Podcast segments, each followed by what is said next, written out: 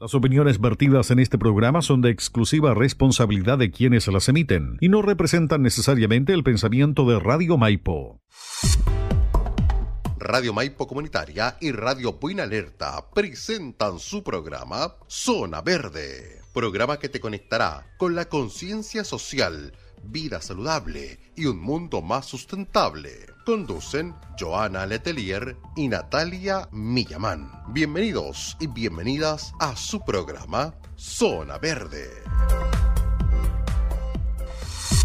Para una vida sustentable, Zona Verde. Acércate a conocer nuestra ecotienda ubicada en calle Condel 1368 local 7 Providencia. Visítanos en nuestro sitio web www.zonaverdespa.cl. Tenemos una gran variedad de productos eco-friendly para tu vida sustentable. Horario de atención lunes de 12 a 20 horas, martes a domingo de 10 a 20 horas. En Instagram nos ubicas como zonaverdespa.cl nuestro mail, ventas arroba zonaverdespa.cl. Nuestro teléfono 22 437 6776. Para una vida sustentable, Zona Verde. 14 horas 33 minutos.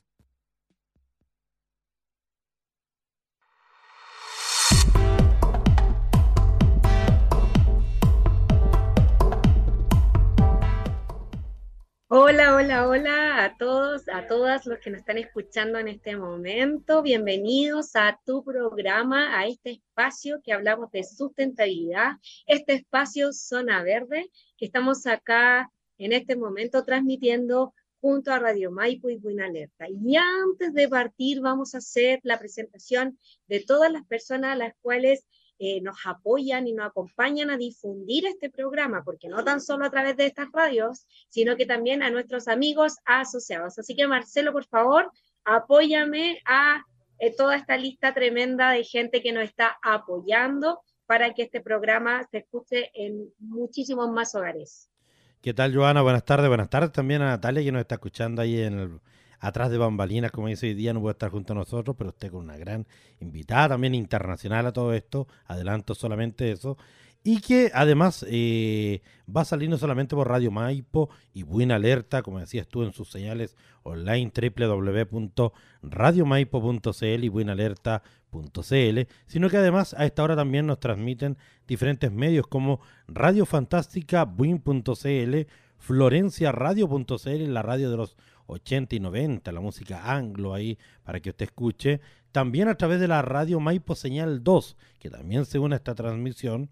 Por supuesto también a través de los diferentes fanpage que ya comenzamos a conectar a esta hora, justamente ya lo estamos mencionando, como el fanpage de Buena Alerta, el fanpage de Radio Maipo, el fanpage de Zona Verde y además agrega Hoston Medios, Florencia Radio también en esta transmisión. Y por supuesto también a través de la señal 101.5 FM para toda la zona sur-oriente en el sector de Buin, sector lindero, sector Paine. Así que a esta hora ya con gran audiencia, querida Joana, tanto a través de redes sociales, allá a las 3 más o menos, 3.5, conectamos también con la señal de Radio Maipo TikTok, que a contar del 8 de noviembre ya va a ir el programa a las 15 horas para tener ahí completo todo el TikTok también para los amantes del TikTok. Así que ahí del 8 de noviembre vamos a tener también ya cambio de horario que vamos a estar anunciando en nuestras redes sociales. También quiero agregar, antes de dejar a Joana y a nuestra invitada, que no se olviden que tenemos un buzón de mensajes donde usted llama,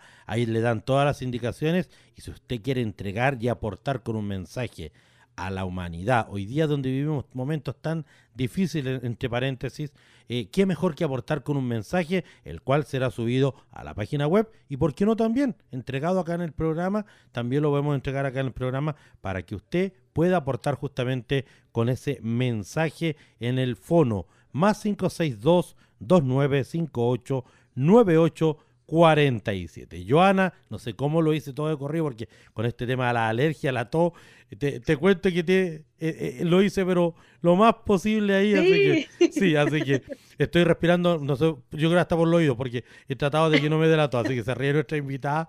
Así que, oye, saludos nuevamente a Natalia, bienvenida Joana, y presenta esta gran invitada que tenemos el día de hoy. Empezó ya Zona Verde.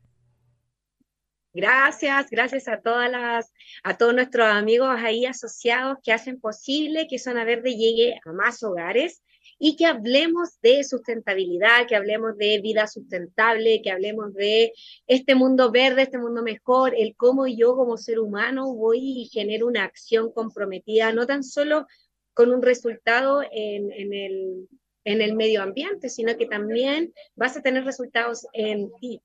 Y bueno, antes de partir el programa, el día de ayer se celebró el Día Internacional de, todo lo que significa la gestión emocional.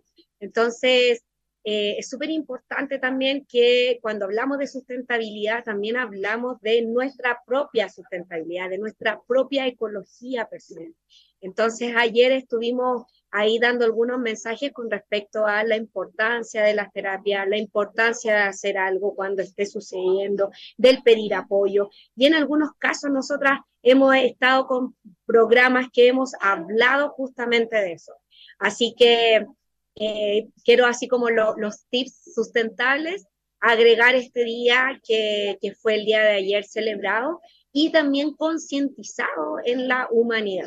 Y por otro lado, a dar un fuerte abrazo de, de paz y de tranquilidad a todo el Medio Oriente que está ahí full con las guerras, eh, muertes y un montón de cosas que vienen de hace un montón de años.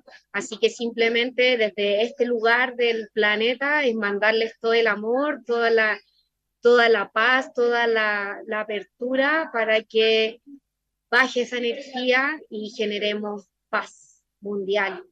Aunque suene un sueño medio extraño, pero imagínense nosotros hablando de sustentabilidad, parece a veces, muchas veces, como un sueño ahí, un sueño que puede ser imposible, pero en este tipo de cosas eh, es importante unirnos, unirnos a través de mensajes, unirnos a través de políticas, unirnos a través de aquí estamos, lo que sea que sea, Entendemos que es parte de más allá, a veces hasta religioso, territorial, desde muchos, muchos, muchos años atrás, pero es importante también como la energía mandarla. Así que eh, a todas las personas que son eh, de tanto Palestina como el otro país y que estén residiendo acá en Chile, un fuerte abrazo para ellos y sus familias. Y bien, vamos a partir el día de hoy de lleno porque se viene un programa espectacular y uniéndonos un poquito sobre lo que son las organizaciones sustentables. Estuvimos ahí hablando en un momento lo que significaba elegir una misión, una visión, un propósito, una declaración. Estoy cerca de la tienda, así que si se escuchan ruido es por eso. los emprendedores suben y bajan las cortinas. Y bueno, entonces eh, hablamos en un momento de organizaciones sustentables y cómo hacer esta declaración eh, para elegir objetivos de desarrollo sostenible y poder pararte en un legado, no tan solo como un legado empresarial de generar trabajo, sino que una organización sustentable y sostenible en el tiempo a través de distintos seres. Y el día de hoy nos acompaña una especialista que es gran amiga mía, que la tengo acá en este momento. Eh, eh, ustedes pueden decir, uy, la Joana siempre trae amigos. Bueno, es mejor tener amigos, dicen por ahí. y esta amiga eh, está en este momento, es de España, es española, ¿sí? Y nos conocimos también en, en esta andanza de educación, de internacionalidad, sí, en Brasil y ella se especializó en lo que es, bueno, ahí más adelante no te voy a dar el espacio ya para que te presentes al 100%, pero ella se especializa en lo que es la compensación de huella de carbono. Y ahí es como un temazo para quienes no están escuchando en este momento. Así que si tienes una empresa, si tienes un emprendimiento y quisieras llevar tu emprendimiento o tu organización, no tan solo empresa lucrativa, sino que organizaciones, fundaciones que elijan pararse o en fiscalización de la compensación o bien empresas que elijan certificarse o buscar compensaciones a través de sus propios mecanismos. Entonces, el día de hoy nos acompaña Noemí desde Madrid, España. De Reforest. Hola, ¿cómo estás? Muy buenas tardes, aquí en Madrid casi buenas noches ya. Eh, un placer estar, estar con vosotros y me, me gusta mucho. Gracias por invitarme, Joana, y nada, un gusto poder compartir este rato con, con Chile, con Santiago. Sí, con Santiago de Chile. y miren, la verdad la, la quisimos invitar porque en España o en Europa hay un montón de eh, políticas, de leyes, de certificaciones que ya van mucho más avanzadas en lo que quizás Latinoamérica o inclusive Chile las pueda tener. Entonces, es una visión que está, ya lleva mucho tiempo trabajando y vamos a partir primero un poquito, Noemí, con qué es Reforestum, qué es lo que haces tú en Reforestum, primero que todo. Muy bien, muy buena pregunta. Pues eh, Reforestum es una, una empresa española que es una, es una empresa tecnológica que por un lado desarrolla proyectos de, de proyectos forestales de compensación de, de carbono y por otro lado, eh, también tenemos una plataforma que ayuda a tangibilizar y a hacer más transparente todo, todo este tema mediante la digitalización y mediante otra serie de funcionalidades que ayudan a, que todo este tema sea más cercano, más entendible, entre otras cosas. Y mi papel dentro de, esta empresa, bueno, yo soy el, título en inglés para que suene muy importante, se llama Community Engagement Officer y bueno, básicamente yo estoy en estrecho contacto con los clientes, en la gestión de clientes, en la gestión de, también de temas de, marketing y de, hacer comunidad. Ese es mi papel. Y nada, eh, yo llevo tres años trabajando en esta, en esta empresa y, y nada, pues eh, el, al final me ha permitido meterme de, de lleno en el, en el mundo de la compensación de emisiones de carbono no solo de particulares, sino especialmente de empresas. Sí, de hecho es un temazo porque es justamente lo que hemos estado abarcando hace un par de, programas anteriores con respecto a las empresas, porque a veces decimos, bueno, nosotras generalmente damos tips con respecto a qué hacer ya como individuo personal, ¿sí? Uh -huh. De pronto elegir una elección, de pronto elegir una empresa donde trabajar, elegir un producto con ciertas indicaciones que a ti te haga sentido para llevar una vida sustentable, una vida más amigable con el medio ambiente. Pero ahora, ¿qué pasa si yo ya o estoy en una organización o estoy en un departamento eh, que pueda, ya sea operaciones, calidad, eh, recursos humanos, finanzas y el cómo decir, bueno, elijo de, eh, proponer un proyecto, proponer una idea a las gerencias para llevar esta organización a una organización más sustentable, no como lindas intenciones, sino que con números, con Exacto. decir, esto es lo que tú estás compensando, lo que tú estás llevando, o esta es la contaminación que haces y así de esta manera la empresa lo está bajando. Entonces, para que pueda entender la gente que nos está escuchando en este momento y como siempre le decimos a, nuestro, a nuestros auditores, que pueden hacer preguntas durante todo el programa y Natalia con Marcelo van a estar ahí viendo y escuchando y me van a ir mandando las preguntas por interno. Fenomenal. Pero, sí, sí, sí, estamos ahí todos. Pero también es importante eh, comentarle a la gente, a ver, ¿qué es lo que es una compensación? Que cómo, cómo, cómo lo, lo, hacemos, cuál es los, el primer paso que tengo que hacer yo como organización, primero, y después cómo compenso eso que, que, que, que sale en ese informe.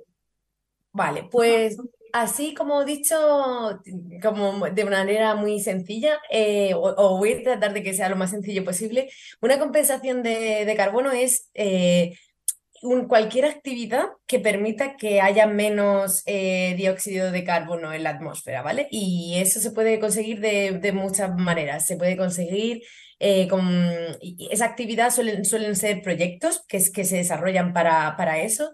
Y, y, cómo conseguimos que haya menos, menos eh, CO2 en la atmósfera? Pues podemos evitar que, que, se emita más CO2 y ahí hay varias tecnologías o varios procedimientos para eso o podemos eh, capturar el que ya hay. Y entonces en ese sentido eh, hay soluciones basadas en la naturaleza, como para plantar árboles, por decirlo así, pero también hay eh, soluciones tecnológicas. Entonces, bueno, al final una empresa que quiera o un particular que quiera compensar su huella de carbono, al final tendría que apoyar económicamente estos proyectos para que se lleven a cabo o bueno, hay veces que, lo, que los apoyas una vez que ya se han implementado para que los que han desarrollado el recuperen la, inversión. Pero básicamente sería apoyar económicamente ese tipo de proyectos que lo que permiten es que haya menos CO2 en la, atmósfera. Eso sería la compensación de, de carbono, una compensación de carbono. Claro, entonces voy, genero eh, dióxido de carbono, lo mido, Generalmente estas cosas se miden y después de eso se ven ciertos tipos de ideas, tanto de innovación como de inversión en poder eh, generar esta compensación. Pero ahí vamos a llegar a un punto bien importante. Primero, no es desde tu experiencia, ¿cuáles son las empresas que eligen el día de hoy, por lo menos en Europa, eh, este tipo de eh, elección, decir, ya, mira, me estoy dando cuenta que este es, es lo que contamino y me gustaría generar esta compensación? Pues mira, em, en realidad estamos todavía en un punto en el que puede ser cualquier sector. Bueno, antes quería, eh, antes de continuar, quería también apuntar que, que sobre todo yo mm, eh, voy a estar hablando casi todo del mercado voluntario de, de, carbono, es decir, que son empresas que compensan su huella de carbono de manera voluntaria y no porque, porque haya una ley, tanto a nivel nacional como internacional, que así, se lo, que, que así lo obligue, ¿vale? Entonces, eh, estamos hablando de empresas que eligen voluntariamente apoyar este tipo de proyectos para decir, bueno, yo he emitido este CO2, pero para compensar estas emisiones voy a apoyar este tipo de proyectos para que al final se balancee un poco el nivel de, de carbono en la empresa. Y en cuanto a sectores, por ejemplo, el sector, hay algunas mm, el sector de la, de la, moda y del lujo, ahí muchas veces hacen, eh, apoyan este tipo de, iniciativas. También el, el sector de consumo en general lo que yo, en, mi experiencia, eh, casi casi es aplicable a cualquier sector, pero en estos momentos todavía son empresas que van un poco a la vanguardia en cuanto a sostenibilidad. O sea, digamos que, mm, son empresas que mm, pueden ser casi de cualquier sector, pero que les preocupa un poquito más. Si quieren diferenciarse o dentro de sus valores está el cuidado del, del medio ambiente. Y mm, antes de continuar a la, siguiente pregunta, otra cosa que quería añadir que es súper, súper importante es que mm, la compensación de carbono eh, no se, nunca, nunca, nunca, o sea, si, si realmente se quiere ser una empresa mm, sustentable, sostenible y que realmente te preocupa el medio ambiente, eh, la compensación de carbono nunca se debe hacer como una primera medida, simplemente me despreocupo de lo que emito y simplemente apoyo proyectos para compensar las emisiones. No, sea, realmente em, hay que tener, o sea, cada, cada, empresa a su nivel y con sus ritmos y con sus posibilidades, pero hay que tener una estrategia climática que te permita medir, reducir y evitar antes de compensar. Mm. Eso es súper importante porque, porque si no, digamos que el planeta no, no, no le viene bien. Así que... Exacto, es como, ya contamino, no importa, total, después pago para que lo recojan. Exactamente, exactamente. Es como, es, justo ese ejemplo buenísimo, es como la basura, ¿no? Tú antes claro. no que puedas estar echando basura en la calle porque ya vendrán a recogerla, ¿no? Es mejor no echarla en primer lugar y bueno, luego si se te escapa o lo que sea, se limpia. Pues esto igual. Es mejor no, no, no emitir primero. Eso es súper, es un mensaje clarísimo porque Em, bueno, em, ahora el tema de la compensación de carbono está en el ojo de mira de muchos medios de comunicación y, porque, claro, puede, puede verse como en plan, eh, como que da igual, es empresas que quieren tapar un poco lo que hacen mal y, eso no debe ser así. O sea, al final tampoco se puede controlar quién hace uso de, esas compensaciones, pero eh, como, como fundamento hay que medir y hay que reducir y evitar antes de ponerse a compensar. Y, mira, una pregunta bien así como numérica, no sé si la tienes en este momento, pero por ejemplo, plantar un árbol. ¿Cuánto es la, la absorción o, la, o como la absorción de dióxido de carbono? Si ustedes eligen... Es súper interesante porque, bueno, eh, Aparte, eh, esta época en la que he estado trabajando para Reforeston es muy, es como que me ha conectado más con, con los ritmos de la naturaleza y, y realmente el, su papel y, y como, bueno, como que estamos un poco, el ser humano está descompensado totalmente con los ritmos de la naturaleza porque Eh, un árbol, eh, depende del tipo de árbol, eh, cada árbol tiene un ratio de, compensación de carbono en función de, de, lo grande que se haga. O sea, al final el la absorción que tiene un árbol es porque él va haciendo su estructura para crecer y al final el que se fija el carbono en, pues en las ramas, en el tronco, en fin, en todo. Y bueno, y luego incluso en la vida que se genera alrededor, en los escarabajos y en lo que sea, ¿no? Y entonces yo como como referencia siempre tengo que es media tonelada por árbol, pero algunas veces son un poco menos y otras veces son, eh, puede ser más, ¿no? Pero entre media tonelada o sí, algo así, es como mi, mi referencia. Y, para que os hagáis una, una idea, en el, en el mundo mm, desarrollado, eh, el de media se... Bueno, también depende del país, en fin, son números em, muy... Para, para tener una idea, un individuo contamina unas 7 toneladas al año, eh, al año, con lo cual hay que solo hacer cálculos de cuántos árboles se necesitan por persona para... Mm, y esta contaminación por persona es eh, directa, no, no sin, estar pensando en toda la huella que, que se genera para, para esos productos o algo así. Entonces... Eh, nada, hay que hacer cálculos de, de, lo que contaminamos y lo que ya hemos contaminado, porque ya, ya hay mucho en la atmósfera. Exactamente. Entonces, imagínense como el que mucho en Buin sucede harto. Y en la otra vez estuve ahí viendo algunas noticias en Buin que estaba una comunidad peleando, literal, eh, porque iban a cortar un montón de árboles, claramente porque ya no están bien mantenidos, porque ya era un problema con el tema de la parte eléctrica, porque nosotros acá tenemos la electricidad como por arriba, ¿sí? Entonces todo lo que es viento y cualquier cosa, eso afecta en una, en una residencia. Entonces claramente eh, toman decisiones, pero en el fondo, si sacamos árboles, ¿cómo realmente después elegimos esta, una compensación y una compensación que sea sostenible. ¿Por qué? Porque también decimos, bueno, y lo tenemos en el caso aquí en Chile, o sea, de, de forestales de, de mm, salmonera. Voy a empezar ya con, mi, con mis temas ahí que generamos polémica. El programa es tuyo, Ivana, como tú veas.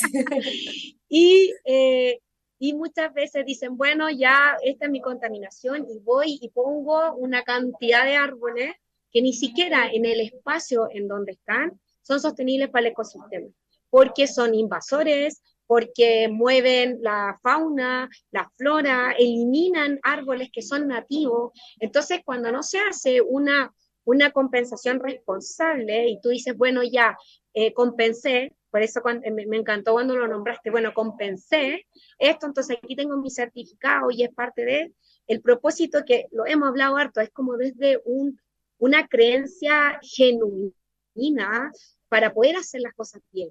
¿Sí? Y desde ese lugar, bueno, entonces, ¿cuáles son las precauciones que ustedes tienen justamente en eso? En, en decir, ya, elegimos la empresa, porque también hay que elegirla. Ahora de esa elección, ¿cómo generamos esta compensación y que sea una compensación sostenible, responsable, eh, con todo lo que es comunidad y espacio flora-fauna?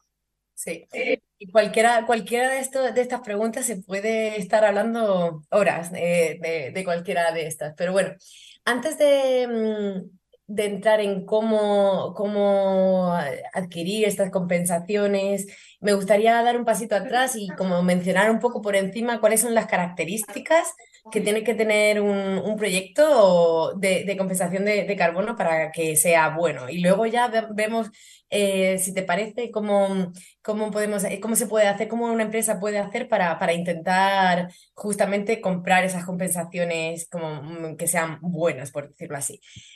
El criterio, o sea, el que yo considero más importante, yo creo que en el mundo de compensación de carbono y de gente que está realmente concienciada con, con, con, este tema, es eh, un concepto que se llama adicionalidad. Y adicionalidad significa que son eh, que, que, un proyecto no sucedería por sí solo, sino que, que, mm, que se desarrolla o se mantiene o, gracias a que hay empresas e individuos que lo lo mm, apoyan ex proceso, es decir, para que realmente se para que haya una compensación de carbono. Por ejemplo, imaginaos, vamos a, simplificarlo en, temas de, bueno, en proyectos de, árboles, de naturaleza.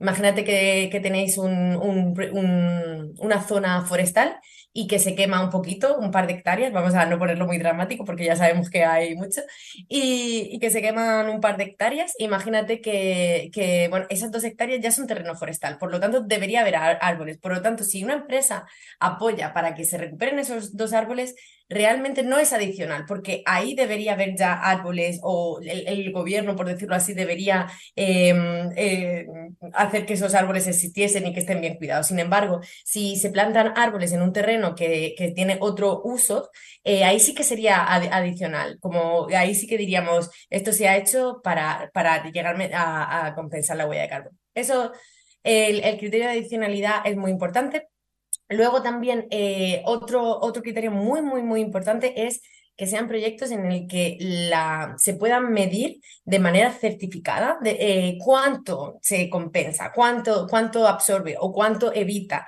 Eso es muy importante. O sea, tiene que haber, mm, tienen que seguir metodologías certificadas y aún así no, no, lo puede garantizar del todo. Pero desde luego, si no pueden seguir una metodología o si no lo siguen, ahí sospecha de esa, compensación de carbono porque es posible que, que no te lleve a, lo que, a lo que tú quieres, que es eh, quitar eh, CO2 de, la atmósfera. Luego también hay un tema que, que tú puedes decir, desarrollo un proyecto aquí para compensar el, carbono, pero luego resulta que tiene mm, perjuicios en otro sitio, eso también se tiene que evitar.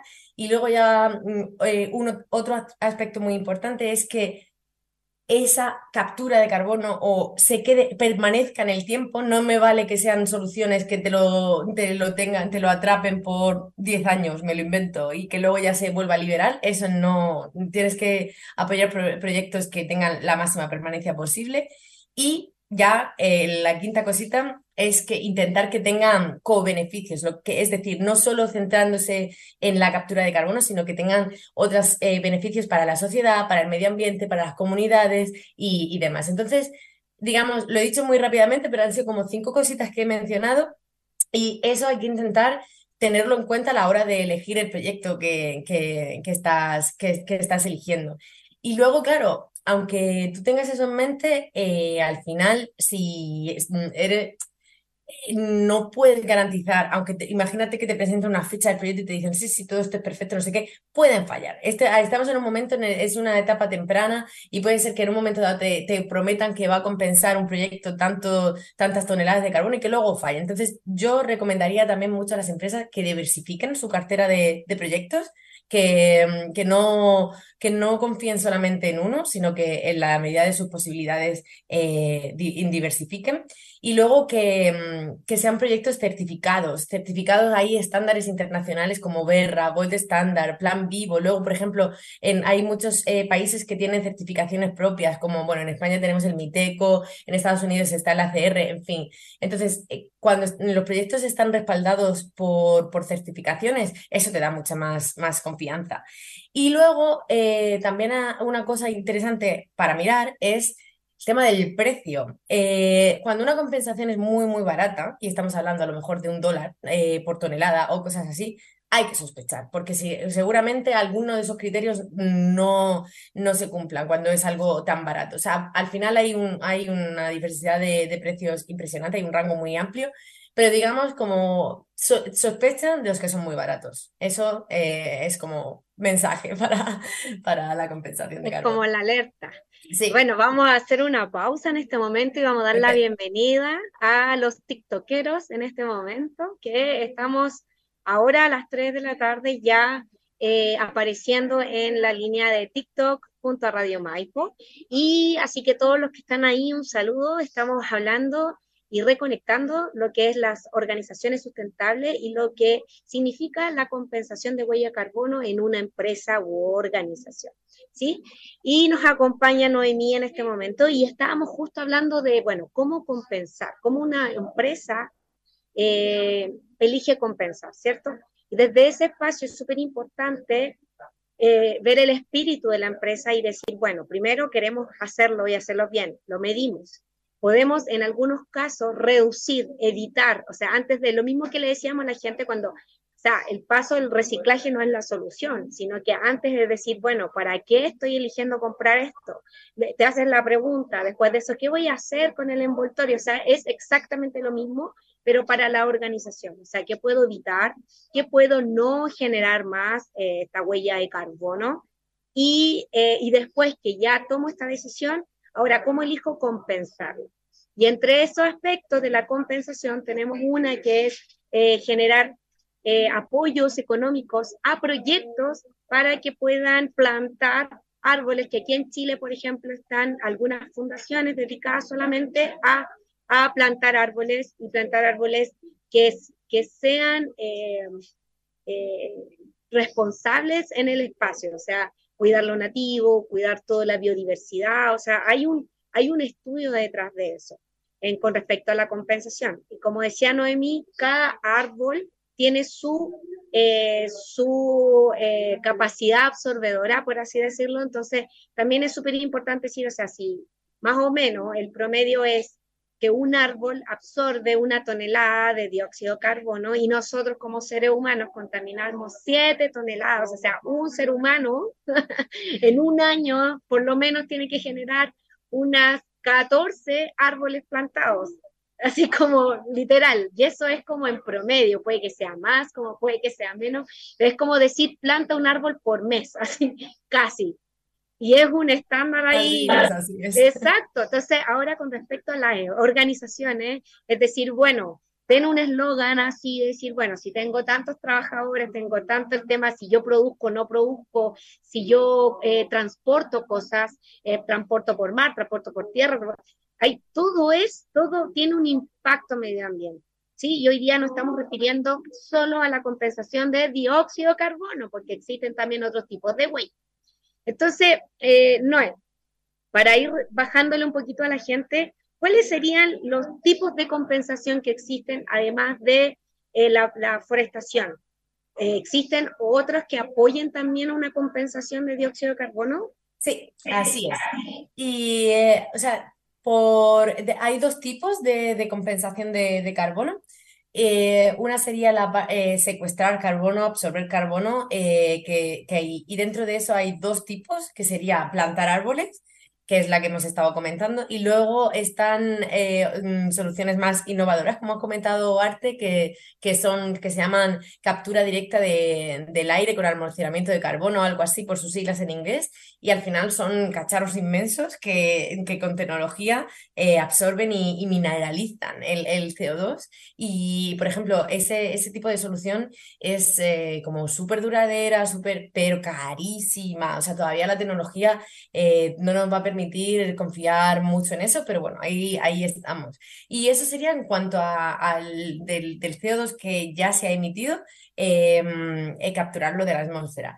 Luego, eh, se, considera también compensación de, carbono, como he comentado antes, actividades que evitan que, se, se, em, que se llegue a emitir. Y entonces, en ese sentido, tenemos pues otros tres subtipos el primero también tiene que ver con la naturaleza, serían proyectos que llamamos de conservación y básicamente el, principio que siguen estos proyectos es, oye, mira, estos son proyectos forestales que, están en riesgo porque, porque ahí eh, alrededor hay presiones de deforestación, de incendios o de lo que sea, entonces se hace un proyecto para mantener ese bosque de tal manera que se evita que se corte, evita que desaparezca. Entonces, como tal, no es que estés absorbiendo nuevo CO2, pero tú gracias a ese proyecto y a ese proyecto y a ese eh, apoyo económico de, de, las empresas y particulares que, que, que lo que lo mantengan, pues evitas que, que, se, que ese bosque desaparezca. Ese sería un tipo. Luego, otro tipo sería, eh, eh, mm, también esto ya vendría más, eh, son tecnologías, no son soluciones basadas en la naturaleza. Mm, son las tecnologías que se ponen en las fábricas para evitar que una vez que se ha generado el CO2, pues que lo atrapan, ¿no? El, antes de, salir a, la atmósfera, ese sería otro tipo.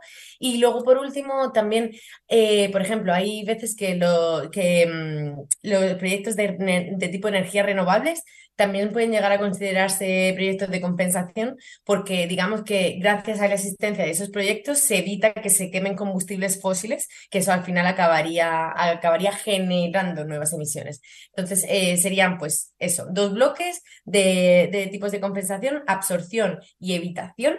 Y dentro de evitación, eh, pues mm, soluciones basadas en la naturaleza, eh, mm, absorción en las fábricas y todo eso, y casi casi energías renovables y dentro de, absorción, la, plantar nuevos árboles y las tecnologías de absorción de, carbono desde la atmósfera. ¡Wow! O sea, es tremendo. O sea, tenemos varios tipos de alternativas y mm, que podemos llevar dependiendo del tipo de presupuesto también que tenga cada realidad, cada organización. Y que, y que al final de cuentas se hace también como el estudio para garantizar X cantidad de años. O sea, tampoco es algo que es tan rápido de, llevar y de contabilizar. Es todo un proceso, mucho estudio, mucha... Efectivamente. Por ejemplo, en, en el... Em, eso quería haberlo apuntado antes, se me había olvidado. En el, cuando, cuando se apoyan proyectos de plantación de árboles, hay que tener en cuenta que esa media tonelada eh, se captura durante uno, todo esto términos medios, ¿vale? Unos 40 años. O sea, realmente tú plantas el arbolito y para llegar a absorber esa media tonelada que he dicho de media, tarda 40 años. O sea, fijaos, es, es impresionante. Hay que actuar ya, pero al final hay que eh, eh, también hay un mensaje que va muy en, en, hilo de la diversificación, es que hay que hacer un mix de todas las, soluciones que podemos tener actualmente, porque no podemos confiar en solamente los arbolitos que plantemos hoy, porque realmente esa, se van a capturar ese carbono durante los próximos 40, 50, 100 años, con lo cual eh, por eso también es tan importante, vuelta otra vez a, a la importancia de reducir primero, o sea, eh, la compensación está fenomenal, es necesaria, tenemos que mm, descarbonizar eh, esta, esta, atmósfera, y, pero ojo, mm, no es mejor evitar que, que salga primero, porque, porque mm, cualquier solución no es perfecta, o bien porque es muy a largo plazo, o bien porque, porque es muy cara, cualquier cosa. Entonces, eh, lo primero, medir y reducir y evitar en tu propia, en tu propia actividad y después compensar. Exactamente. De hecho, estaba ahora pensando en decir, a ver, eh, sobre todo en Chile ahora y que eh, tuvimos grandes incendios, por ejemplo, en el verano, por las altas temperaturas, por los descuidos humanos, ¿cierto? Y empezamos a generar, o sea, podemos compensar, pero también existen este tipo de cosas que terminan quemando una cantidad de hectáreas en donde se, se demora la naturaleza en recuperarse de ese incendio años. Entonces, es como, años. realmente es, claro, no es una solución, es algo que se está tomando como porque estamos tomando conciencia, pero básicamente eh, lo que contamina, no sé si tú tienes ese conocimiento, así como cuánto contamina eh, España en este momento, las Uy, no tengo, no, no me, no me, en, en eso como, es malísima en, en, aprender ese tipo de datos, pero, o sea, fíjate, o sea, mm, eh, solo, o sea, al final, solo las personitas que, que vivimos en, en, España somos como unos 44 millones y si tenemos en cuenta que son 7 toneladas al año, pues imagínate. Eh, o sea, eso solo las personitas, sin, sin contar la, la industria, el, el transporte, todo eso, o sea, es, es, es impresionante. Y,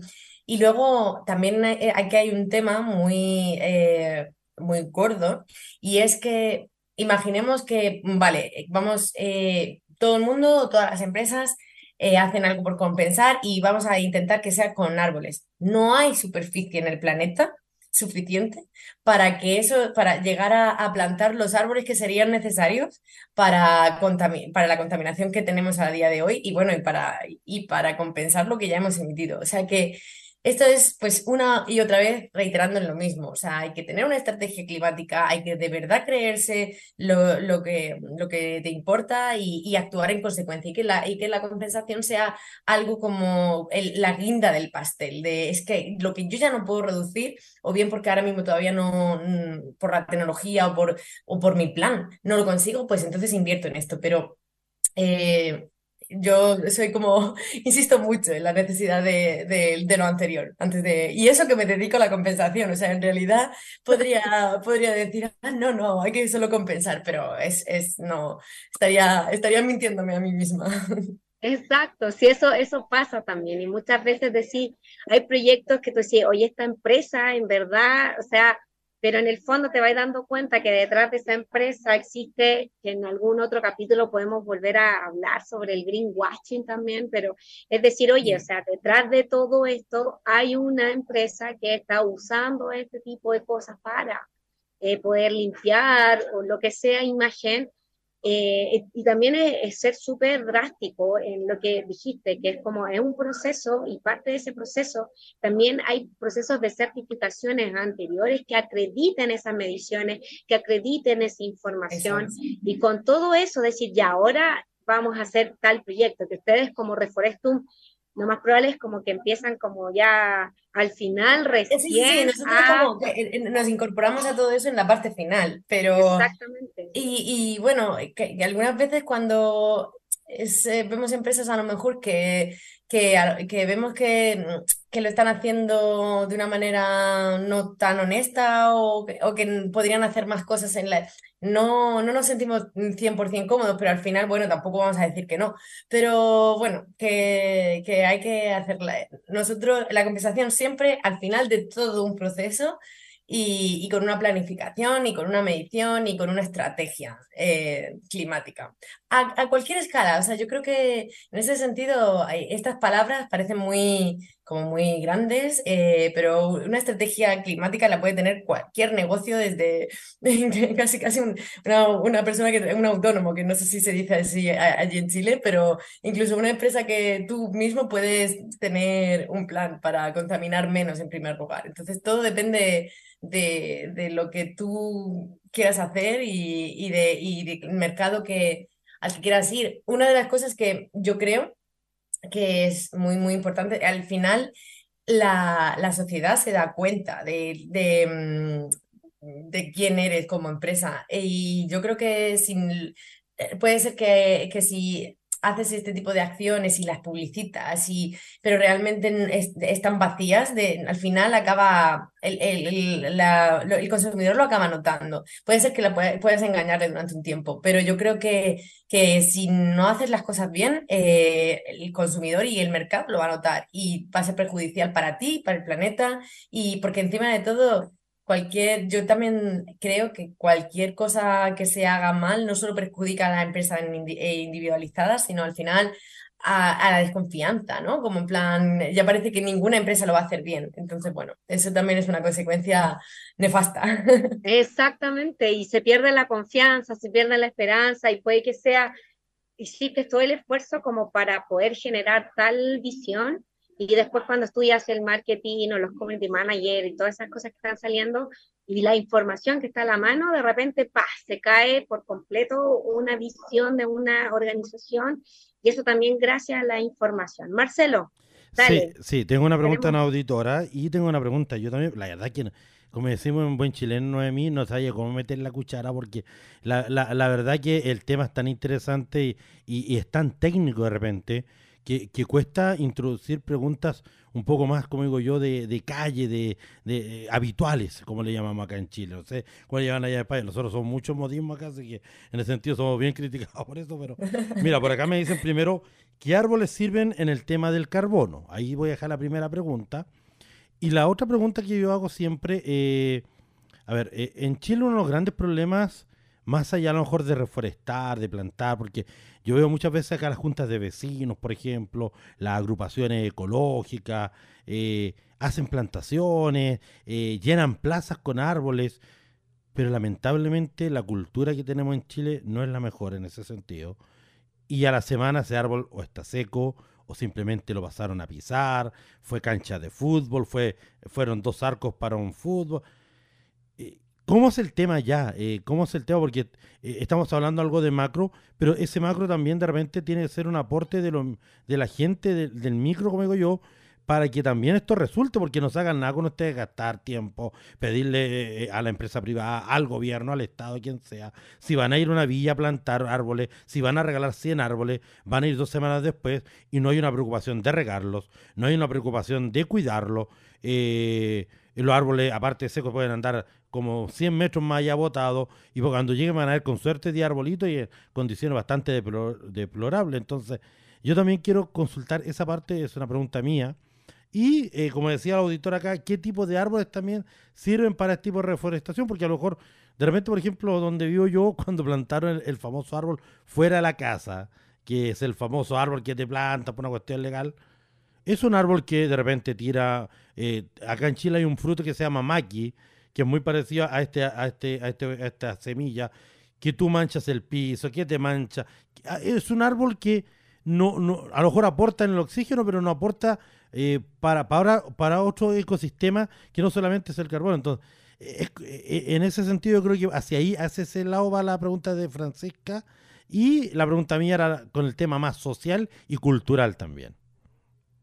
Fenomenal, dos, dos, grandes, grandes preguntas. Eh, en cuanto a qué tipo de árbol, Joana ya lo había apuntado al principio y me, y me, y me uno a, a, eso. Al final, yo creo que, que tienen que ser los expertos quien quienes decidan. O sea, un árbol, en términos de carbono, cualquier árbol mm, absorbe carbono. En la medida que crece, absorbe carbono. Entonces, ¿pero qué pasa? Si plantas un árbol eh, que no es autóctono en una zona, pues no va a crecer, al final no, no va a tener ni siquiera ese cometido. Y entonces, al final, eh, Mm, yo no soy una experta botánica, pero la, la, experiencia que yo he tenido con los proyectos que hemos desarrollado al final es contar con, con, con expertos en la materia que sepan dónde, o sea, al final es ¿En qué terreno va a ser? ¿Es un terreno más bien urbano, un terreno más bien eh, eh, rural? Es un Entonces, en función de eso, los expertos tienen que saber si un tal suelo no un tal suelo, si es un... Eh, mm, yo creo que Mm, yo no podría decir una, unas especies en concreto. Eh, es, es eh, mm, cualquiera puede valer y cualquiera puede no valer. Es, eh, em, es una. Sí, depende del, del sitio. Y tienen que ser expertos que sepan.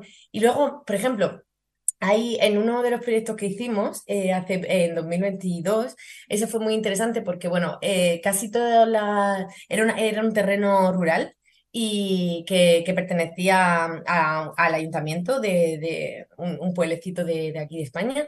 Y, la gran mayoría de los árboles fueron autóctonos, de los de toda la vida, pero se hizo una parcelita de experimentación de unos árboles que son de África, que son de, de porque se, ya se sabe que lógicamente ya se está viviendo que, que, hay efectos del cambio climático. Y entonces el, por un lado en África están tendiendo a desaparecer porque hace demasiado calor y por otro lado eh, es posible que en ese territorio por las predicciones que hay eh, se, se, estima que puede ser que funcione bien a futuro. Entonces es eh, como ahí también va de la mano de, de la innovación de los expertos de oye a lo mejor podemos meter aquí este tipo de árbol y demás luego otra cosa muy importante más que yo no soy capaz de decir una especie en concreto, pero sí que puedo aportar en la importancia de la biodiversidad. O sea, sobre todo mm, en entornos cuando se, se, desarrollan proyectos más grandes y que realmente se quieren restaurar bosques que antes existían y que dejaron de existir por cualquier motivo,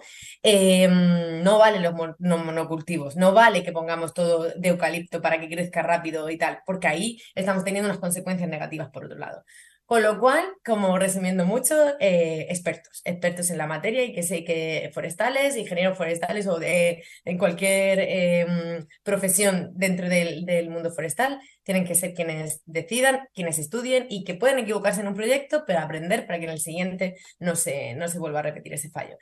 Y en cuanto a la parte de mantenimiento de los proyectos que preguntabas, o eso es, es que es impresionante porque, mmm, no sé, por ejemplo, en el caso de España, los proyectos que hemos desarrollado nosotros, em, lo que, eh, la manera en la que se trabaja es la empresa desarrolladora o la empresa promotora, eh, se, por la legislación que hay y tal, se encarga del mantenimiento durante los primeros cuatro años. Y eso significa que tú tienes que ir reponiendo, si se mueren arbolitos, ya sea porque se han muerto con el calor del verano o lo que sea, tú tienes cuatro años de mantenimiento, con lo cual... Em, eh, digamos que tienes que garantizar que al cuarto año ya mm, quedan vivos por lo menos un 90% de la plantación inicial y a partir de ahí es eh, el propio ayuntamiento, la propia ley de bosques que hay en España en la que tienen que ocuparse de ese bosque hacer un mantenimiento normal y corriente. Con lo cual ahí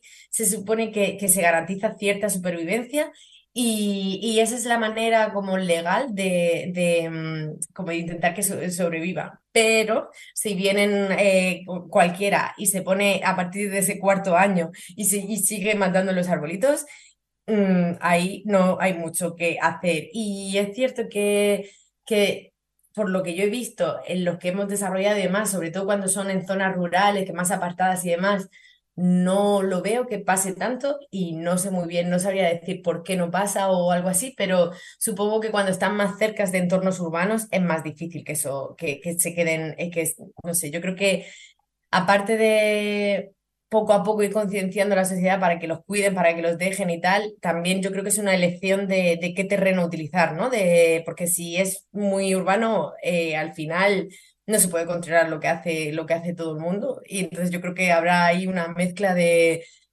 poco a poco y con este tipo de programas son tan importantes y con tantas otras cosas y concienciando de, oye, este, el planeta es solo uno, eh, a no ser que queramos vivir en Marte, pero de momento no es una opción y, poco a poco que tengamos esa conciencia, más elegir una vez más de la mano de los expertos dónde hacerlo para que, porque también eso se sabe, ¿no? Cómo es la cultura de alrededor de, a la hora de desarrollar el proyecto, se, sabe qué presiones tiene, puede tener ese, ese terreno.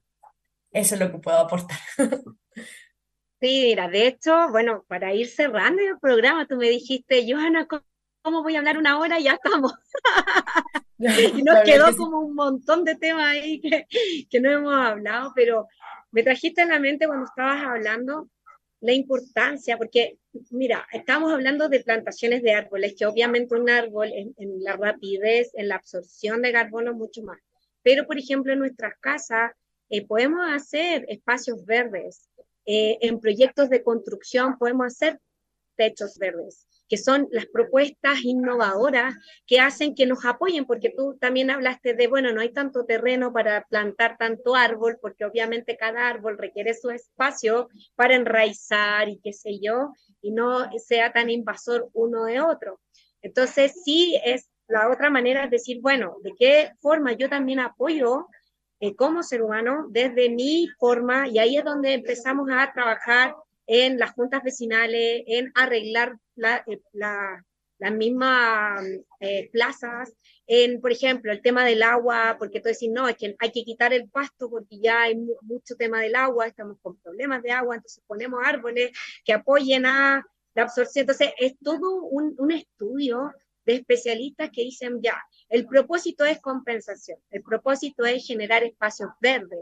¿Para qué? Para que las abejitas lleguen y polinicen, eh, lleguen las mariposas y haga todo un sistema de vida que de repente como ser humano nos perdemos de todo eso. Entonces, es como volver a, traer estos espacios pequeños verdes a los distintos lugares, porque por lo menos en Santiago, y tú no es, eh, lo conociste hace un montón de años atrás, es, es gris, es una ciudad gris, teniendo un montón de, cerros y cordillera a nuestro alrededor que nos apoyaría un montón a esta absorción. Pero la manera en que cómo está eh, eh, diseñado Santiago, o inclusive Wynn también, es como una, una, un hoyo en donde en ese hoyo termina generándose todo este efecto de contaminación y estamos todas las veces con, un, con alerta roja en respiración y tenemos problemas respiratorios, alergia. como, Exacto, entonces es como decir, o sea, hay un, resultado tanto de salud que lo estamos vivenciando, como también de medioambiental y por otro lado, por esta, em, de, fauna, porque se están desapareciendo animales, está costando más.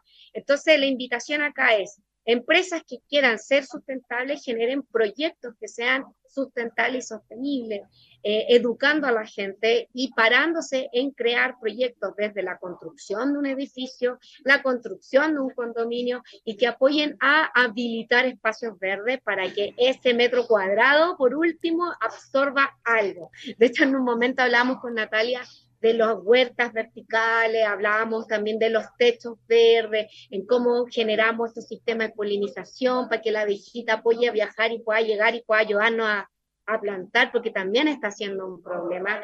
Entonces, para resumir, Noé, ¿qué le dirías a, a, las personas que nos están escuchando, a las organizaciones, eh, con respecto a la compensación y cuáles son los desafíos que tú ves en todo este, en todo este tema?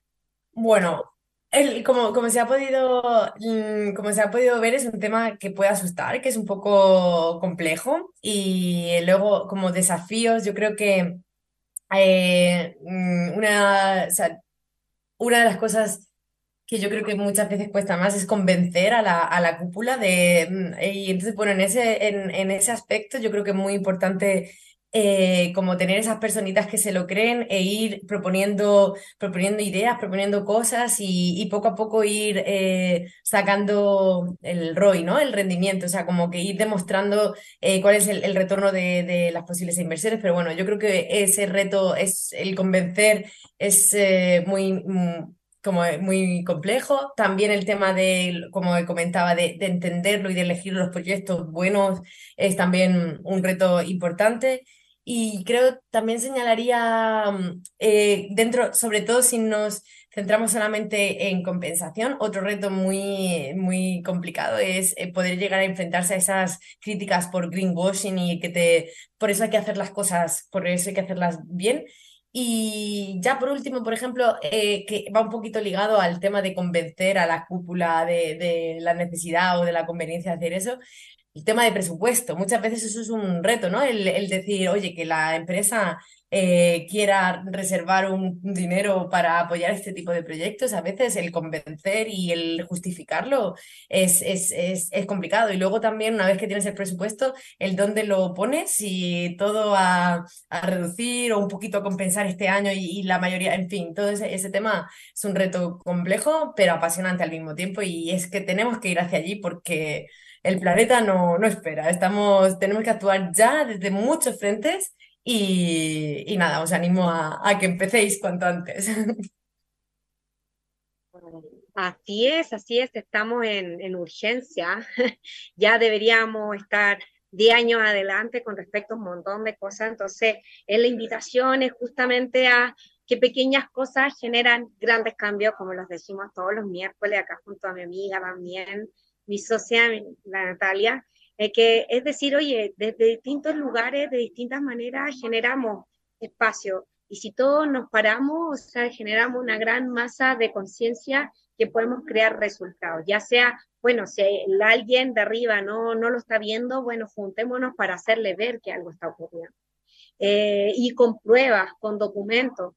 Eh, existen certificaciones que ahora están internacionales, entonces ¿Qué certificaciones existen actualmente en NOE, por lo menos en Europa, y que apoyan a eh, poder eh, entender este tipo de compensación? Decir, ¿sabes que esta certificación anda por esa porque es fiable, porque no sé qué, eh, básicamente, eh, en, el, mundo de compensación de carbono, en el mercado voluntario, vuelvo a repetir que eso lo dije al principio, por si acaso lo recuerdo que, me muevo sobre todo en, ese, ámbito. Hay dos certificaciones que son las más eh, internacionales, que son las más conocidas. Una se llama BERRA y otra se llama Gold Standards. Y son organizaciones sin ánimo de lucro que, que se dedican a, a, certificar esos proyectos y al final, con, con, cuando apoyas ese tipo de proyectos, sabes que han seguido una metodología aprobada por, por una comunidad y demás. Insisto, no te garantiza que en un momento dado, a los años o cuando sea, resulte que ha fallado, pero por lo menos tiene cierta garantía. Y entonces, esas, eh, es, eh, esas dos certificaciones son las más conocidas la, eh, internacionalmente.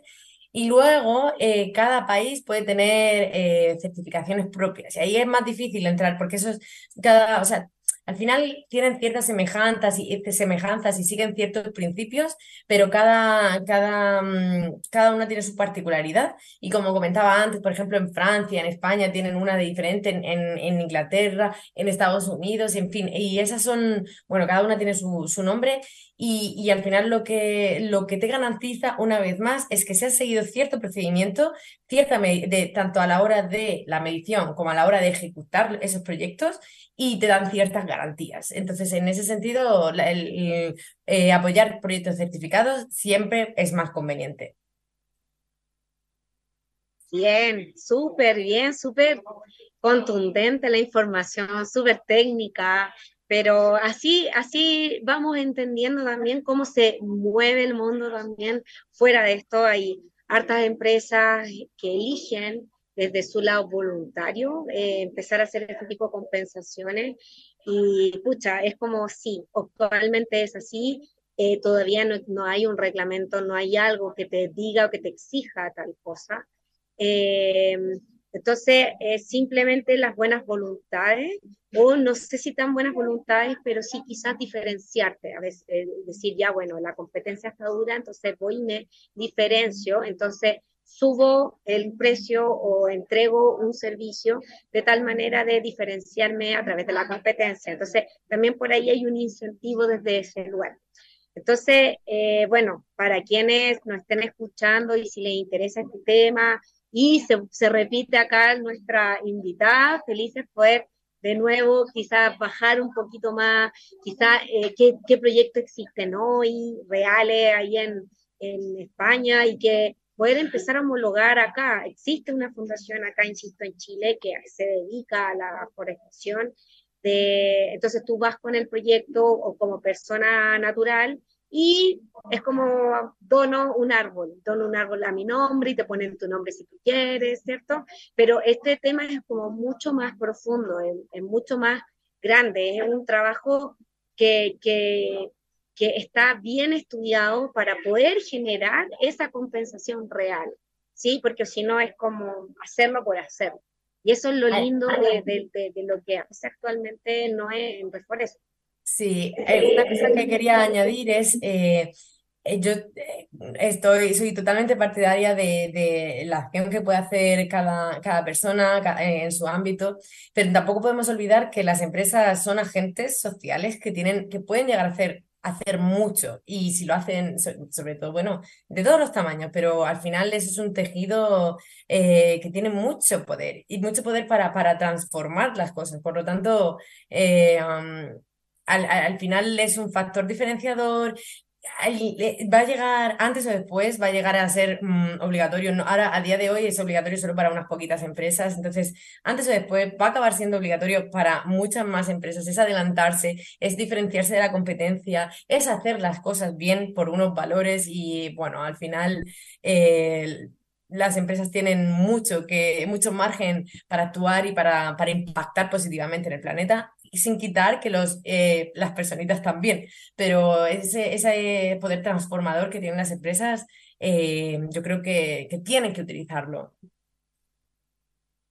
Sí, mira, y para cerrar el programa nos llega un comentario y que este es como, sí, o sea, yo lo leo y digo, sí, en Chile, en el sur de Chile, hay un montón de árboles, es un lugar precioso, verde, pero sin embargo, una de las, de las ciudades más contaminadas es Temuco, una de las tantas, porque Conce también entra dentro del, de, de, la, de, la, de la medición. Yo cuando estuve vendiendo tecnología para poder eh, entender la, el grado de contaminación que existe en el aire en cierta cantidad de metrajes, te vas dando cuenta, inclusive, bueno, o sea, yo ponía esa maquinita en mi casa y me daba cuenta que cada ciertas horas en el día subía y se ponía roja. Entonces tú decís, ¿cómo? Si hay harto espacio, eh, hay un montón de árboles y aún así hay un montón de contaminación, inclusive siendo una alerta roja.